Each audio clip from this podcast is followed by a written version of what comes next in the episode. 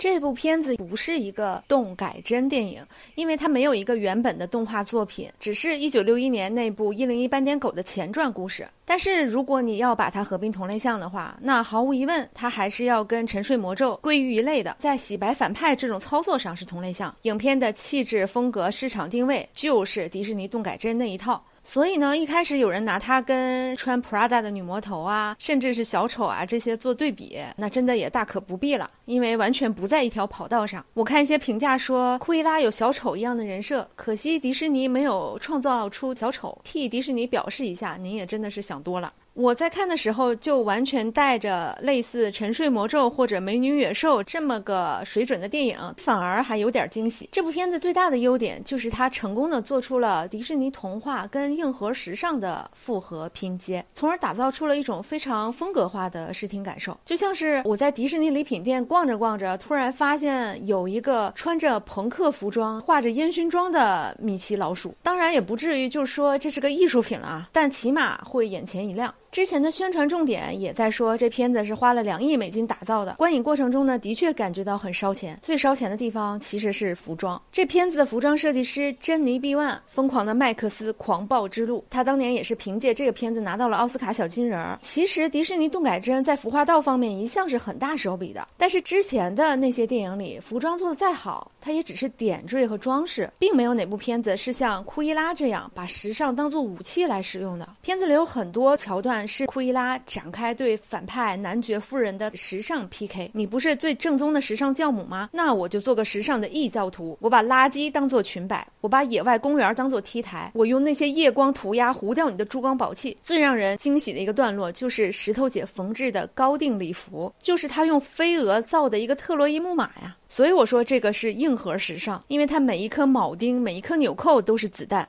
包括石头姐有很多次穿着那种夸张服饰亮相的华彩段落，好像是看到了小丑女啊，或者是《风麦寺》里面的赛龙一样，好像她手里拿的不是手杖，而是冲锋枪。因为这部片子就是以七十年代伦敦的朋克摇滚革命为背景的，所以在时尚表达上整体也都是很酷的。在很多套服装里面，你都可以找到一些《疯狂麦克斯四》的基因。总之，时尚爱好者还有朋克爱好者视觉上是很享受的。另外，当然还要说一下这个双艾玛的演员配置。表演上是碾压其他的动改真的，因为这种题材演的太写实了会很别扭，太卡通了也不太行。那我觉得两位艾玛都找到了在这种类型片之下很舒服的一个表演尺度。比如石头姐去摄政公园跟母亲灵魂对话的几场戏，她要从一个很深刻的剖白转成忽然黑化，从内敛转成夸张外放，这中间的层次处理的还是不错的。包括女主角之间的对手戏，如果单独把台词抽出来的话，其实是挺无聊的。但是他们的。表演真的是增加了很多的张力和火花。如果说缺点呢，这部片子基本上沿袭了迪士尼动画动改真一贯的毛病，比如说人物过于脸谱化，像是石头姐她那个黑白双色的头发，就等于她黑白双切的性格，换个发色就等于换人设了。那像是反派男爵夫人灭绝人性，再加上灭绝母性，直接一句话就交代，没有什么合理铺陈，这种设定其实就很卡通片。这当然是缺点了，但是也符合我一开头说的观点，动改真系列就是这么个市场。定位还有一个缺点，就是它太过于想要勾连一零一斑点狗这个 IP 了，所以在片子里加了很多牵强附会的细节，比如非要让库伊拉跟斑点狗建立仇恨，台词里非要放狠话说我要做狗皮大衣，尤其是彩蛋，连斑点狗的男女主角都给我们安排好了，而且还是个黑人女主，真的就是大无语。如果迪士尼能把这部片子摘出来做得更独立一点，或许还能有更多的亮点呢。